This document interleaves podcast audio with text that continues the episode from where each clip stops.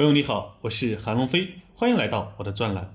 开始之前啊，你可以先想一下你眼中的美国和美国人是什么样的。很多人关于他们都是通过网上的信息去了解的。一刷视频，看到别人说美国又制裁谁了，美国又在哪里拱火了，美国又说中国没有人权了，美国又干预新疆、台湾问题了。当你对美国不了解的时候呀，你很容易被网络的各种观点带着走，就像一个提线木偶，会被那些消息观点牵引着。把你往这边拎，你就往这边跑；把你往那边拎，你就往那边跑，然后再利用你的情绪达到他们的目的。看到这么多消息，你有没有想过，美国是不是闲着没事干，到处找事呢？这样做，美国国内的民众支持吗？所以，一个人要活得通透，活得明白，一定要透过现象看本质，要有正确的认识和自己的观点，不要被别人带偏。有的人可能看到一些消息说，美国打仗是为了石油，为了美元；美国制裁中国是为了打压中国，避免超越自己，觉得挺有道理。其实这依然触达不到本质。今天我们就从更本质的层面去看待中美关系和未来。我将从三个方面来说：一、中国眼中的美国和美国眼中的中国；二、中国人眼中的美国人和美国人眼中的中国人；三、中美两国的文化价值观。先看第一个，我们先站在国家的层面上来看，也可以理解为国家在外交层面对彼此的认识。中国眼中的美国是什么样的呢？从国家层面上呀，中国对美国的看法普遍是以下几个关键标签：霸权主义、竞争对抗、长臂管辖、普世价值观、资本主义、外交中关注国家利益。关于这些，作为中国人都有体感，不过多解释。再来看美国眼中的中国。从国家层面上，美国对中国的看法普遍是以下几个关键标签：非民主国家、集权政府、围棋思维、善于心理较量、历史文化自信及文化伸张。美国最大的竞争对手和潜在的威胁。美国把中国归类于非民主国家，是集权政府，认为中国在地缘政治或竞争对抗中比较注重势，包括空间上的和心理上的。比如，如果有人入侵中国周边地区，中国就会视为很大的威胁，会用围棋的思维来思考，认为你在包围他。当初对朝鲜出兵，才让美国更清楚地认识到这一点。另外，美国认为中国善于心理较量。新中国建立初期的前三十年，虽然实力不行，经济落后，但坚决表现出不怕一切国外势力，以寻求心理上的优势。对于朝鲜、印度、越南出兵。更是寻求不惜一切代价做到首战必胜，以取得心理优势。还认为中国对自身悠久的历史和文化有充分的自信，并且有伸张中华文化的自身动力，这对同化周边国家乃至世界是很大的威胁。近些年，中国的高速发展让美国感到威胁，早已把中国列为它的最大战略竞争对手。我们再来看中国人和美国人如何互相看待。从不同的国家的人的角度来看呀，看法是多元化的。就比如本地人对外地或外地人的看法是一样的，受习俗、历史文化、个人经历等影响，各有各的看法。我们看美国人和美国人看中国人，总基调是各国人民大部分都是友好的，就跟我们善意的对待外地人一样。通过我对身边朋友和学生的采访呀，我把他们认为相对来说比较普遍的认识做了总结如下。一中国人眼中的美国或美国人是自由开放、比较随性、注重利益、弱肉强食、崇尚竞争、有实力、有人才、有科技。那美国人眼中的中国人或中国呢？是古老、智慧、保守、不平等、不自由、没有人权。以前人口多，比较贫穷，最近发展很快，能吃苦、学习卷、工作狂，会抢美国人饭碗。总的感觉呀。中国人对美国的了解要比美国人对中国的了解多一点。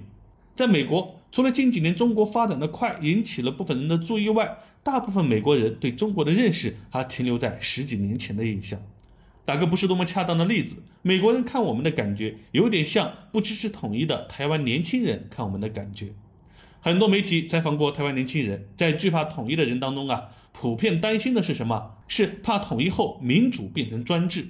有的说怕网上发表不同观点会被关小黑屋，他们的印象呢是大陆高铁没靠背，街区没厕所，假货多，很多中国人吃不起榨菜等等。我们再来看第三部分，中美两国的文化和价值观。一个国家和民族都有其独特的历史和文化，在这种社会中会形成各自的价值观。我们对别人的看法呢，是不能抛开这些来单独看待的。比如俄乌战争、巴以冲突，除了地缘政治的威胁以外，更多的是历史文化、价值观层面的冲突。美国是一个新兴的国家，从五月花号开始就自发组织、自下而上，从一个个松散的社区和团体走到了一起，成为松散的联盟。从富兰克林自传我们能够看到，那时从欧洲移民过去的人呀，在那里生活、贸易都是一个自由自治的状态。富兰克林看到商铺门口、公共区域卫生很差，晚上没有路灯等，于是呢，他就发出号召，每家出点钱去雇人定期打扫卫生、安装路灯。后来啊，由于出现了失火和盗窃，于是呢，又有人提议成立巡逻队，每家出人或出钱来巡逻和维护治安。生活在那里的人呢，不会受谁的管制，哪怕你原本是贵族家的奴隶，只要你在他们的地方生活一年以上，就能自动解除奴隶身份，恢复自由。如果贵族再来抓人，他们会帮助你一起对抗。所以，自由自治是他们的底色，这也是美国人维护自由这一目标的基础。随着人口越来越多，公共事务越来越繁多，需要出现类似政府的组织去处理。这类组织呢，是需要他们出钱去雇佣的。所以，美国人对政府的态度，认为这是不得已而出现的组织，是应该被监视和防备的，甚至本质上是邪恶的。他们反对集权。后来，理智甚至寻求扶持民主党派取代政权。美国呢是选举制的国家，民众的呼声压力很大。即使美国政府不想跟中国闹掰，但面对民间的呼声，他们不得不采取一些安抚他们情绪的动作。于是，各种制裁就来了。而中国这边呢，经历百年的战乱，又经历了五四文化运动和文化大革命。中国很怕悲剧再一次发生，不得不在必要的情况下采取措施，保证中国的稳定和发展。他们不能理解我们的现状和文化。我们在大是大非面前是国家高于社会，社会高于个人，是把扩大长远利益放在首位的。再比如，在疫情期间，武汉封城，这对于崇尚自由民主的美国人来说是不可思议的。因为这样的价值观呢，关于戴不戴口罩，他们就争论了几个月，最终死亡几十万后才妥协。我们再来看一下美国的人权、法治和竞争。在美国人看来，政府的职责就是在立法层面上保持公平，剩下的少管，别添乱。他们相信的是法治，而不是政府。关于人权运动，他们认为本来就是人民自身结成组织，向邪恶的政府争夺权力的过程。如果是政府主动给的，就不算人权。中国政府在人权问题上做的一系列成绩呢，比如扶贫、妇联等促进人权的做法，在美国人的眼中，这些都不算人权工作的成绩，因为这里面没有自发和自治的团体向政府施压甚至倒逼的过程。